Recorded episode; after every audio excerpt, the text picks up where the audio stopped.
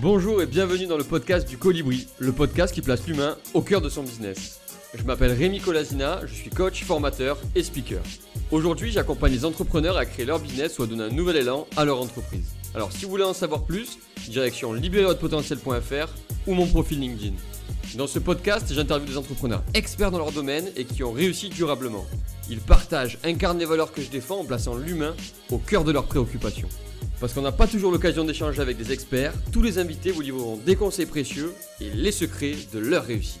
Comme moi, ils sont persuadés qu'il est possible de construire un business ambitieux, durable et rentable tout en étant éthique, utile, responsable et tourné vers l'humain. Parce qu'on n'est pas obligé de faire du cash juste pour faire du cash. Comme moi, ils sont convaincus que les interactions et le partage peuvent créer quelque chose d'encore plus fort en faisant émerger des idées et des opportunités nouvelles pour un meilleur avenir. Ici, on fait tout pour vous inspirer, vous donner de l'énergie et que vous vous sentiez capable de déplacer des montagnes. Ici, on croit en vos capacités à entreprendre des choses incroyables. Ici, on croit en vous. Alors si vous aimez ce podcast, n'hésitez pas à le partager autour de vous et à laisser 5 étoiles sur votre plateforme d'écoute préférée. Je vous souhaite une bonne écoute et à tout de suite. Bonjour à toutes et à tous, chers auditeurs. Bienvenue dans un nouvel épisode du podcast du Colibri. Aujourd'hui, j'ai la chance d'accueillir Axel, qui est CEO de Koalami. Il va nous en dire plus juste après, qu'il a lancé en 2017, juste après avoir tout plaqué. Alors, qu'est-ce que tu faisais avant? C'est quoi ton parcours? Est-ce que tu peux te présenter, nous en dire plus sur qui tu es? Ah je peux te parler de mon parcours. Si tu as 3-4 heures devant toi, je peux te faire la totale. Euh, je vais t'en parler dans les grandes lignes. Donc, j'ai commencé euh, par me diriger vers des études de maths et pour être prof de maths. Et suite à un échec au capet, j'ai décidé de faire autre chose de ma vie.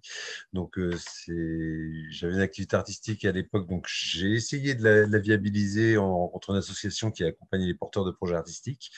Alors, ça n'a pas marché, hein, je ne suis pas un artiste dans l'âme, du coup, je pense, mais, mais par contre, ce qui a marché, c'est qu'ils ouvraient un emploi à ce moment-là. J'ai postulé, ça a été euh, ma première expérience professionnelle réelle.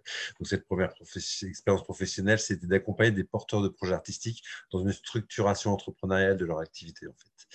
Donc, euh, j'ai fait cette, euh, ce, boulot-là pendant cinq ans. Après, j'ai changé de boîte, toujours en restant dans le social, en accompagnement des travailleurs indépendants. Donc, pendant une vingtaine d'années, j'ai accompagné des travailleurs indépendant. Et puis, au bout de 20 ans, je cherchais des outils pour faire mieux mon boulot et pour accompagner encore mieux les personnes euh, que, que, je suivais dans, dans l'accès à l'autonomie et à la professionnalisation dans leur activité. Alors, pas sur leur cœur de métier, mais vraiment sur tout ce qui est périphérique à leur activité. Donc, la gestion, l'administration, le pilotage, tout ça. Et quand j'ai jamais trouvé ce que je cherchais, bah, je me suis dit à un moment, euh, faut y aller. Quoi. Donc, je me lance. J'ai des idées, je sais ce qu'il faut pour euh, accompagner les micro-entrepreneurs parce que j'étais au quotidien de leurs besoins euh, pendant des années. Donc, euh, c'est comme ça que j'ai tout plaqué, effectivement, pour euh, créer AME, donc un CDI de plus de 15 ans, plaqué pour créer une boîte sans aucune certitude.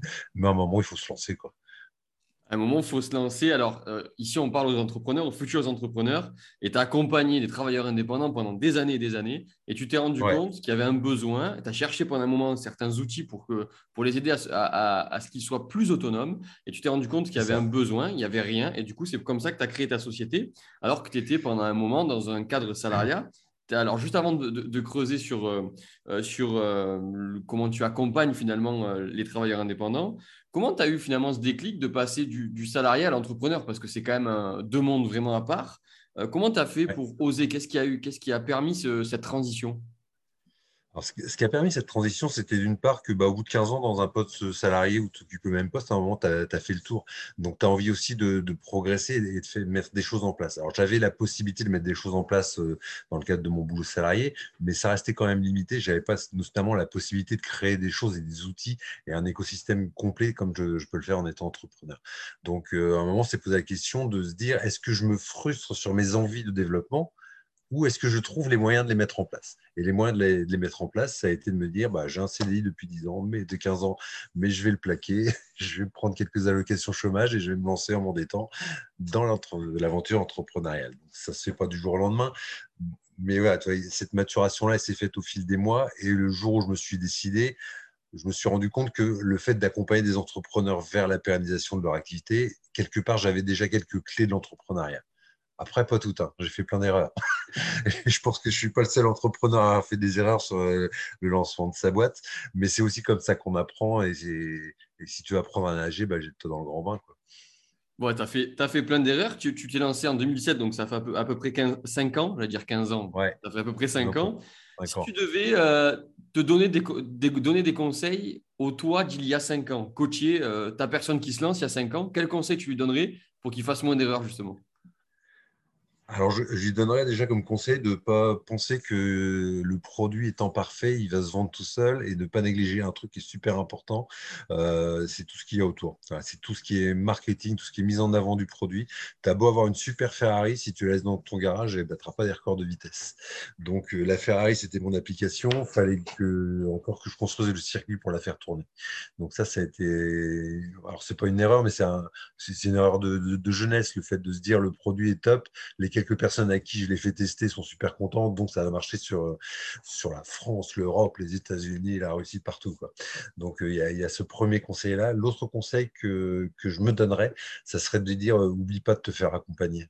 Le parcours entrepreneurial, c'est un parcours euh, quelle que soit l'entreprise, hein, que ce soit la micro-entreprise de, la SAS, de la SARL, ce que tu veux, c'est un parcours qui est souvent un parcours qu'on fait seul.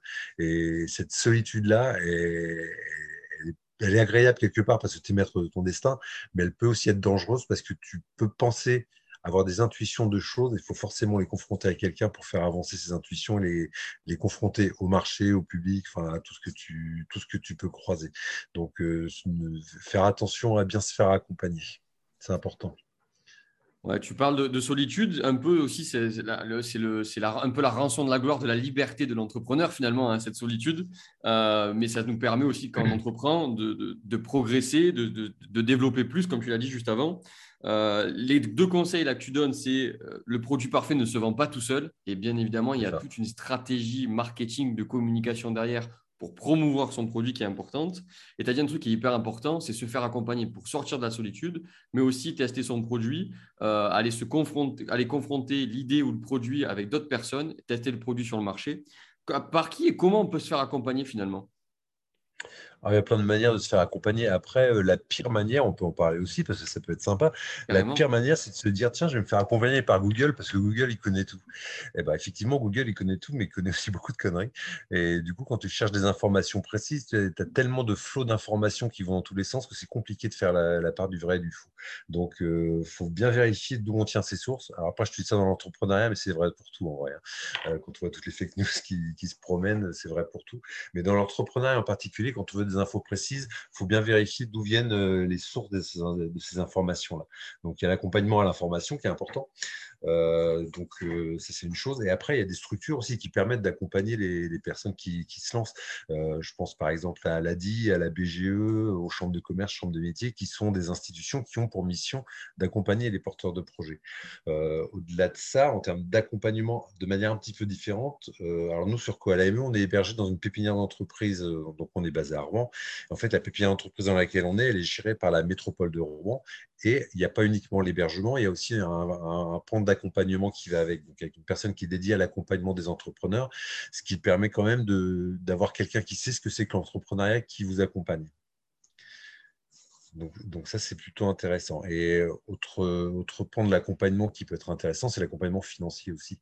Parce qu'en général, quand on lance une entreprise, on a besoin d'investir de l'argent.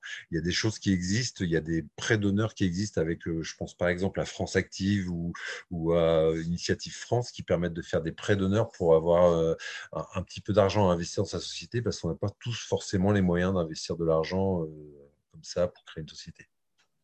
Ouais, tu donnes, tu donnes beaucoup d'infos. Moi, j'ai souvent l'habitude de dire euh, Google est ton meilleur ami, mais pas tout le temps. Il faut faire attention parce qu'il y a souvent des, il y a souvent des choses qui se cachent qui ne sont pas très, pas très fines. Il y a beaucoup de fake news, il y a beaucoup euh, de choses qui ne sont pas justes.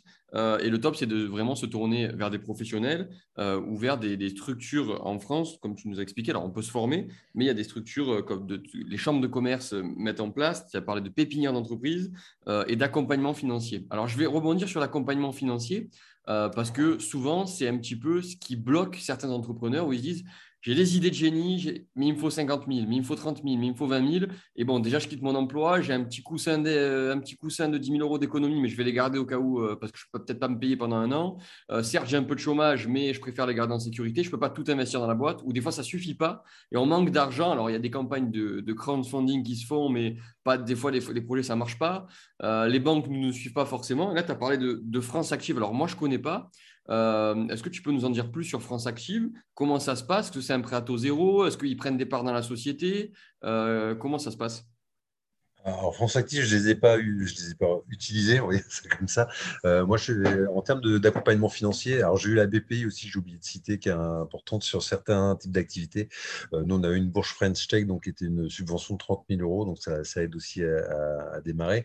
Après, l'initiative Initiative France, par exemple, qui nous a fait un prêt d'honneur de, de 15 000 euros, c'est un prêt d'honneur à taux zéro. C'est méga intéressant ça. Donc après, la contrainte, c'est de passer avant en commission. Euh, on ne peut pas directement aller solliciter un prêt d'honneur comme ça. Il faut d'abord aller solliciter, enfin, il faut d'abord construire son projet. Et construire son projet, ça veut dire faire un business plan. Après, le business plan, sur le côté recettes, il sera forcément fictif parce que tu peux essayer d'anticiper tes recettes, mais ça reste quand même très aléatoire. Par contre, ce qui est super important, c'est de bien définir tes charges et tes besoins de financement.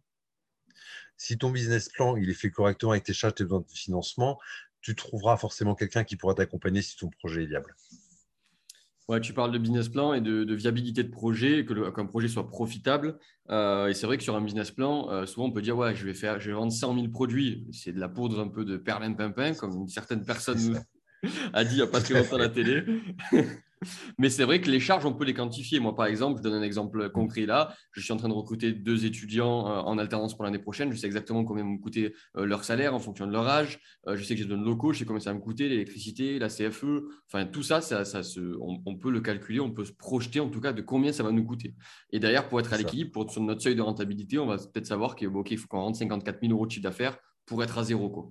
C'est un exemple que je donne. Et ça, c'est vrai que c'est important de, de, Souvent, les gens disent Je ne sais pas faire un business plan. Ben, tout simplement, déjà, essayer de, lister toutes vos charges, de comprendre un petit peu quelles vont être, quels sont les impôts, euh, qu'est-ce que vous allez devoir payer dans votre secteur d'activité en fonction de votre statut juridique, que ce soit en micro-entreprise, en SA, en SAS ou en, SASU. Euh, c'est hyper important de, lister ces charges. C'est tous, les charges, c'est tout, tout, ce dont vous allez payer. Alors, je, je préfère le préciser, c'est important. toi, tu as accompagné des travailleurs indépendants pendant des années. Tu t'es lancé aussi en tant qu'entrepreneur. Euh, au-delà de l'aspect financier, au-delà de, cet accompagnement de solitude, euh, qu'est-ce qui revient souvent chez les entrepreneurs? Quels, sont les problèmes sur lesquels tu les accompagnes? Euh, C'est quoi un petit peu le, 80-20 des problèmes des entrepreneurs? La majorité des personnes que j'accompagne, moi, c'est des travailleurs indépendants, effectivement, et beaucoup de micro-entrepreneurs. La micro-entreprise, donc, qui est née en 2008 euh, en France et qui a été modifiée en 2018 euh, avec un doublement des seuils, notamment, euh, ce qui permet maintenant de vivre très confortablement de sa micro-entreprise de manière pérenne, ça a un énorme avantage, c'est que c'est un statut super simple. Mais ça a un énorme désavantage, c'est que c'est un statut super simple. pour préciser ce que je veux dire par là, on peut être micro-entrepreneur dans une déclaration sur Internet, on devient micro-entrepreneur, on a son numéro de et on peut commencer à bosser. Mais c'est là souvent que les problèmes commencent. Parce que quand on n'a pas bien fait sa déclaration, on peut se retrouver sur un autre statut et pas être bien déclaré. Quand on ne sait pas quelles sont les obligations de la micro-entreprise, eh ben, des fois on ne fait pas de facture alors qu'on devrait en faire. Des fois on a des mentions légales qui apparaissent pas sur les factures. Euh, on ne sait pas ce qu'il faut mettre, s'il faut un livre de recettes, un livre de compte. Donc toutes ces notions-là, euh, je dirais c'est essentiellement de l'information sur le statut qui, qui, qui est un frein en général parce que les gens connaissent pas. Et comme je disais tout à l'heure, sur Google, tu trouves de tout, de n'importe quoi. Et la simplicité peut, véhiculer une certaine, euh, j'allais dire fainéantise, c'est pas le terme, mais, euh, une certaine sensation de, bah, c'est simple, donc j'ai pas grand chose à faire, donc je vais rien faire. Il y, a des obligations. Hein. Il y a des obligations. Et ce qu'on oublie souvent aussi par rapport aux micro-entreprises qui sont 98% des personnes que, moi je croise, par rapport aux micro-entreprises, le statut est simple, certes, et quand on maîtrise toute la simplicité de ce statut-là, ça ne suffit pas. Parce que même si le statut de la micro-entreprise est simple, il y a quand même, vous avez un surstatut, pour un exemple tout bête, quand on fait une facture, il y a des mentions légales qui sont obligatoires à faire apparaître. Et ça, ce n'est pas statutaire, c'est lié à la facture. Un micro-entrepreneur qui, travaille avec des clients est obligé de faire une facture. Donc, s'il fait une facture, il faut que cette facture respecte les règles de facturation, les mentions légales, les, enfin, tout, un tas d'obligations qui, doivent euh, être sur les factures. Et s'il ne les remplit pas, il s'expose à avoir un contrôle et puis à ne pas être en règle et puis à se faire shooter par l'URSSAF. Shooter par l'URSSAF, ce n'est pas le terme. Avoir une amende, pardon. Alors ouais, quand on est en micro-entreprise, on dépend de l'URSSAF. Alors on peut créer une micro-entreprise en, moins de deux heures, ou même moins d'une heure sur Internet. On reçoit sous une semaine notre numéro SIRET. Euh, on fait c'est du déclaratif. On déclare notre chiffre d'affaires euh, en ligne chaque mois ou chaque trimestre. C'est au choix euh, sur le portail d'entrepreneur de l'URSSAF. On dépend de l'URSSAF. On paye de l'URSSAF. Mais c'est un statut qui est particulier, je le précise. On ne cotise pas aux allocations chômage. C'est-à-dire que l'URSSAF euh, nous paye une partie de notre santé, nous paye une partie de, notre retraite, nous paye une partie un peu de formation, parce qu'on dépend d'un OPCO, mais ne nous paye pas, euh, si demain on arrête notre entreprise, on n'a pas de chômage. Alors Macron parlait peut-être euh, à venir très bientôt, c'est peut-être dans les projets que potentiellement on puisse commencer à cotiser pour les allocations chômage. J'ai cru entendre ça. Mais J'ai des infos si tu veux. Bah, vas-y, donne-les nous. Donne-les nous. Ce n'est pas des infos directes de Macron, mais c'est déjà mis en place. En fait, l'allocation chômage universel, elle est déjà mise en place pour les travailleurs indépendants, y compris les micro-entrepreneurs. La difficulté, alors du coup, il n'y a pas de cotisations qui sont liées. C'est-à-dire quand tu cotises, effectivement, tu payes tes cotisations euh, au trimestre ou au mois. Ça touche des droits chômage, retraite, euh, formation professionnelle, mais pas de droits chômage. Les droits chômage, ils sont universalisés, c'est-à-dire que ce n'est plus les cotisations qui les payent. Et c'est pour ça qu'en tant que salarié, on ne les paye pas non plus. Par contre, pour avoir les droits chômage quand tu es travailleur indépendant, il faut que tu remplisses des conditions qui sont quasiment inatteignables pour le moment. Donc, à savoir, il faut que tu aies en liquidation judiciaire, il euh, faut que tu aies fait plus de 10 000 euros de chiffre d'affaires l'année des précédentes. c'est très compliqué de pouvoir bénéficier des droits chômage, même si théoriquement ils existent. Et donc, ces, ces règles-là devraient être assouplies en 2022, normalement pour apporter, parce que finalement, euh, on contribue à l'activité économique du pays en tant que micro-entrepreneur. il y a énormément de micro-entreprises qui s'ouvrent, depuis notamment que les seuils ont augmenté. Alors, les seuils ont augmenté, mais attention, on a, il, y a des, il y a les seuils de TVA et les seuils de chiffre d'affaires. Euh, est-ce que tu peux nous les, nous les expliquer pour, euh, pour les gens qui veulent potentiellement se lancer en micro-entreprise? Oui, bien sûr. En fait, la, micro-entreprise, de base, les, seuils étaient calés sur ceux de, la TVA. Euh, très clairement, ça veut dire que quand on crée une micro-entreprise, on n'avait pas du tout à s'occuper de la TVA. On en payait, enfin, on la payait normalement quand on faisait des achats, mais par contre, on la facturait jamais à nos clients. En 2018, les seuils de la micro-entreprise ont doublé, donc ils sont passés de 34 000. Alors, quand on parle de seuil, ça veut dire que si vous dépassez les 34 000 euros de chiffre d'affaires, vous ne pouviez plus être en micro-entreprise, il fallait changer de statut. En 2018, euh, les, seuils ont doublé, mais pour la micro-entreprise, mais pas pour la TVA. Donc, ça a eu l'effet suivant, c'est-à-dire que les personnes qui étaient en micro-entreprise, qui atteignaient les seuils de franchise de base TVA, basculaient à la TVA, mais restaient en micro-entreprise. Donc, on, pouvait, on peut être maintenant micro-entrepreneur et assujetti à la TVA. Alors, ça, souvent, c'est un truc, je croise des gens qui me disent J'approche des seuils de TVA, je vais arrêter de bosser parce que je ne veux surtout pas y aller. Et, moi, souvent, je fais le parallèle entre se dire bah, Je suis en train de faire une course de vélo, j'approche de la ligne d'arrivée, mais je vais surtout arrêter de pédaler, sinon je vais la franchir. Donc, à un moment, quand on est entrepreneur, même si on n'est pas un amoureux fou de l'argent, c'est aussi pour faire de l'argent et pour rentabiliser sa société. Donc, si on approche des seuils, c'est que sa société elle marche mieux. Il ne faut pas avoir peur de les franchir. La gestion de la TVA, c'est effectivement un cap, mais ça se fait super bien. Il y a des outils qui le font super bien, enfin, notamment que l'AME peut l'automatiser assez simplement. Et, du coup, on, on s'en fait tout un monde souvent, mais il ne faut pas en avoir peur. C'est une progression logique et c'est une étape qui fait que votre entreprise a grandi. Il ne faut surtout pas en avoir peur. Alors, on va venir euh, après sur Colami, tout, ce que ton entreprise peut apporter et peut aider tous les micro-entrepreneurs à la fin de ce podcast. J'ai une question sur ce seuil de TVA. Moi, par exemple, euh, je prends un exemple, j'ai fait 34 000 euros cette année, donc je n'ai pas payé de TVA. L'année prochaine, je fais, euh, j'en sais rien moi, 60 000 euros. Est-ce que je paye la TVA sur les 60 000 euros, c'est-à-dire je reverse 20% ou je paye la TVA qu'entre le 34 000 et 60 000 tu payes la TVA à partir du moment où tu dépasses les seuils. C'est-à-dire si, imaginons que tu sois à 34 000 au mois de septembre et tu passes à 35 000 au mois d'octobre, tu passeras la TVA le mois d'après ton dépassement, au 1er novembre. Et donc, tu paieras sur tes factures qui sont éditées après le 1er novembre.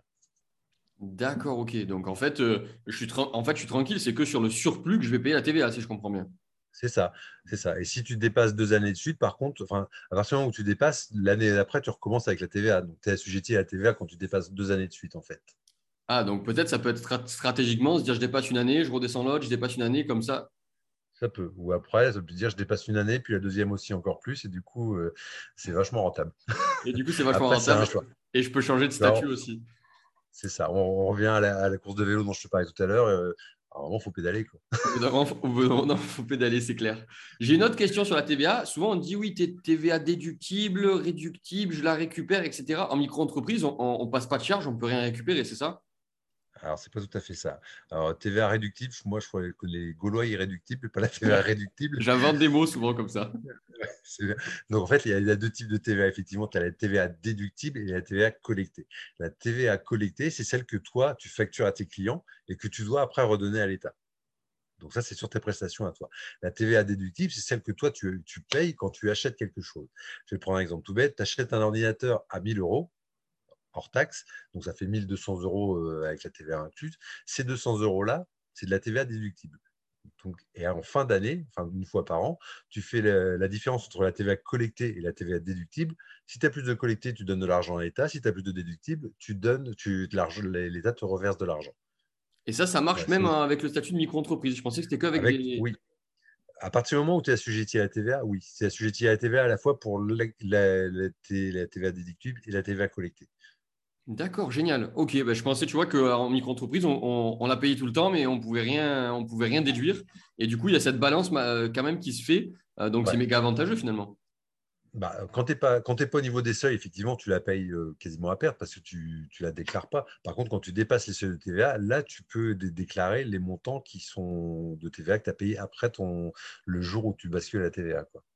Donc, ce qui, est, ce qui est aussi une donnée stratégique, par exemple, euh, je suis à 33 500 euros de chiffre d'affaires, je vais bientôt dépasser les, seuils et j'ai un ordinateur à acheter. Bah, je vais attendre un mois pour l'acheter parce que comme ça, euh, la TVA, je pourrais la récupérer. Ouais, c'est un peu de l'optimisation. Euh, c'est ça, complètement. Hein. ouais. ouais, complètement. Et j'ai une autre question, parce qu'au moins c'est clair. Quand, euh, quand je dépasse là, ce seuil que je suis, je suis assujetti à la TVA, est-ce que je peux passer euh, euh, mes factures d'essence, mes factures de péage, j'en sais rien, des restaurants quand j'invite des clients en charge ou ça marche pas ça? Alors, tu ne les passes pas vraiment en charge. En fait, tu les passes en, charge par rapport à la TVA. Ce qui est assujetti à la TVA, oui, tu peux les passer, bien sûr, du moment que c'est lié à ton activité professionnelle. Si c'est le 14 février que tu vas faire un resto Champs-Élysées et qu'il y a deux, repas romantiques, je ne suis pas sûr que ça passe. Quoique ça dépend de ton activité. Mais voilà, il faut, que tu puisses justifier que c'est effectivement lié à ton activité. Mais sinon, oui, c'est comme ça que ça doit fonctionner. D'accord. Alors, ce que pour expliquer à nos auditeurs, ça va juste nous permettre de déduire la TVA, d'accord, mais ça va pas, on ne va pas le passer en charge, ça ne va pas réduire notre chiffre d'affaires. Notre chiffre d'affaires restera celui qu'il est. Le chiffre d'affaires restera celui qu'il est, et en fait, la, déduction de TVA, elle va sur la, la TVA collectée. Donc, c'est vraiment que de la TVA. Après, pour rebondir sur ce que tu dis, il y a un, deuxième euh, vecteur d'échec des micro-entreprises aussi, on va appeler ça comme ça, qui est le fait de ne pas du tout compter ses, charges, justement. Euh, parce que quand on est en micro-entreprise, comme on l'a dit tout à l'heure, on prend en compte uniquement son chiffre d'affaires. Sauf qu'on sait très bien en tant qu'entrepreneur que si tu considères que ton chiffre d'affaires, bah, tu sais pas, enfin, tu n'as aucune info en vrai. Tu sais que tu génères de l'argent, mais tu ne sais pas si tu le génères à perte ou si tu gagnes de l'argent dessus. Donc, la micro-entreprise n'est pas obligée de lister ses charges légalement. Par contre, une obligation si on veut vraiment gérer sa boîte. Moi, j'ai accompagné, euh, je vais vous raconter l'exemple d'une personne que je ne vais pas nommer, mais, que j'ai accompagné dans, ma carrière précédente. Elle, est venue me voir en me disant euh, Axel, je fais 25 000 euros de chiffre d'affaires sur l'année, ça fait deux ans de suite et j'ai l'impression de m'appauvrir, j'ai des dettes qui s'accumulent et tout ça. Et du coup, lui, il ne prenait pas du tout en compte ses charges. On a calculé ses charges sur une année et il était à 32 000 euros de charges. Donc 32 000 euros de charge, 25 000 euros de chiffre d'affaires, ça veut dire qu'il perdait 7 000 euros par an. Sauf que comme c'est un régime forfaitaire, il était officiellement euh, bénéficiaire. Donc, euh, c'est super important de pouvoir prendre en compte ces charges, pour, pas pour les déclarer, mais juste pour avoir une vision de sa rentabilité. Ça, c'est super important parce que ça te permet alors ça, te permet de dire mon activité elle est viable ou pas. Et si elle n'est pas viable, ça permet aussi d'appliquer des correctifs. Soit je ne vends pas assez cher, soit j'ai trop de charges qui ne sont pas forcément utiles. Donc ça permet vraiment de piloter l'activité. Et ça, c'est un, je presque le point le plus bloquant pour les micro-entrepreneurs qu'on peut accompagner qui, sont, ont, des difficultés. C'est cette notion-là. C'est vraiment de devenir entrepreneur de leur activité. et d'avoir cette notion de c'est une entreprise, il ne faut pas juste que je fasse du chiffre d'affaires, il faut que je pilote, il faut que je sache combien je dépense et combien je gagne. Et dans les dépenses, il faut prendre en compte euh, notre rémunération, notre salaire. Et je voulais te poser cette question-là. Quand on se verse un salaire en tant que micro-entrepreneur, solopreneur, euh, est-ce qu'on a des charges sociales à payer ou est-ce que finalement c'est la différence entre les produits et les charges de salaire? Alors, il n'y a, pas de notion de salaire en micro-entrepreneur. En fait, l'argent que tu gagnes, le patrimoine de ta micro-entreprise et ton patrimoine à toi, c'est le même. Donc, tu es, ta tu es ton entreprise, enfin, tu n'es qu'un. Et donc, l'argent que tu gagnes, tu le gagnes pour toi. Donc, tout ce qui est bénéfice, c'est pour toi, tu refais exactement ce que tu veux. Et là, pour le coup, tu peux aller le 14 février à la Saint-Valentin payer un resto à ta femme. Là, tu peux, avec cet argent-là. Mais tu ne peux pas en enlever la TVA. Mais donc, effectivement, ce que tu gagnes, c'est pas ton, le revenu qui te reste, une fois que tu as gagné de l'argent, que tu as enlevé ce que tu avais à payer pour ton activité, c'est ton argent, c'est ton revenu. Alors, c'est pas un salaire dans le sens où il n'est pas, euh, pas fixe tous les mois, ça dépend de comment va ton activité. Et après, les charges sociales, tu les payes tous les trimestres ou tous les mois. C'est les charges sociales que tu payes euh, à l'URSSAF, qui sont en pourcentage de ton chiffre d'affaires. Et c'est ça qui correspond à la charge sociale. Ce n'est pas directement lié à la rémunération, mais c'est lié au chiffre d'affaires qui, induit ta rémunération. Ouais, tu parles d'un pourcentage qu'on reverse par rapport au chiffre d'affaires à l'URSSAF. Euh, dis-moi si je me trompe, mais c'est 11% la première année si on bénéficie de l'ACRE, euh, qui est un petit dossier à remplir euh, auprès de, Pôle emploi, il me semble. Et après, on passe à 22%. Allez, avec le truc versement libératoire, on est autour de entre 22 et 25% en fonction des secteurs d'activité, c'est ça? C'est à peu près ça. En fait, en micro-entreprise, tu peux avoir plusieurs types d'activités. Tu peux être soit artisan, soit commerçant, soit profession libérale. Si tu es commerçant, tu as un, un, taux de cotisation à 12,8%. Si tu es artisan ou profession libérale, c'est à 22%. Effectivement, là, dont tu peux bénéficier, donc c'est sous, critère d'éligibilité. Il euh, faut que tu sois bénéficiaire de Pôle emploi, inscrit à Pôle emploi, bénéficiaire du RSA ou dans des zones urbaines euh, euh, spécifiques. Donc, cette demande-là, elle te permet de payer pendant la première année que la moitié des charges sociales. Donc, 11% au lieu de 22%, ce que tu disais. Euh, euh, la demande d'ACRE, elle pas faire à Pôle emploi, elle est faire auprès de l'URSSAF, par contre. Ah, tu peux, tu peux faire la demande euh, aux deux. Donc, c'est vachement intéressant au début parce que ça, pendant un an, on, est, on a quand même un avantage considérable qui peut nous permettre de lancer l'activité. Ah bah, Ouais, complètement. Euh, et demain, si mon activité. Euh, elle, je me permets de te couper une précision sur l'ACRE qui est super importante. On a 45 jours après la création de son activité pour faire la demande d'ACRE. Si vous déclarez votre euh, micro-entreprise aujourd'hui, si au bout de 45 jours, vous n'avez pas fait de votre demande d'ACRE, vous ne pouvez pas en bénéficier. Donc, c'est super important de faire les deux en même temps parce que, comme tu dis, gagner 11% sur son chiffre d'affaires, c'est quand même pas négligeable. Donc, il faut, faut bien y penser. Ouais, sur euh, les 33 000 euros, à la fin de l'année, 11%, ça fait 3 500 euros. C'est mieux de les avoir dans la poche qu'ailleurs. Hein Carrément. On est d'accord. Bon, admettons, je, cartonne. Je suis allé à 70 000 euros. Je crois que c'est 78 000 euros le seuil pour les activités libérales. 2 fois 34, un truc comme ça, 78 800. Admettons, je cartonne, je suis à 70 000 euros. Bon, je vis euh, très confortablement. Et je me dis, bon, je, suis en train de péter les plombs. Je travaille 7 sur 7. C'est plus vivable. Il faut que je prenne un salarié. Est-ce que je peux prendre un salarié en micro-entreprise? Est-ce que c'est possible? Est-ce que je prendre des stagiaires? Est-ce que je peux prendre des alternants? Comment ça se passe? Et c'est déjà la fin de ce podcast, le business du colibri. Mille merci d'avoir pris le temps de nous écouter. Si ce podcast vous a plu, n'hésitez pas à le partager sur les réseaux sociaux ou bien nous laisser une note de 5 étoiles sur Apple Podcast ou Spotify ou même un avis sur Apple Podcast. Pour vous, c'est peut-être pas grand-chose, mais pour nous, ça veut dire beaucoup. Alors merci et à très vite.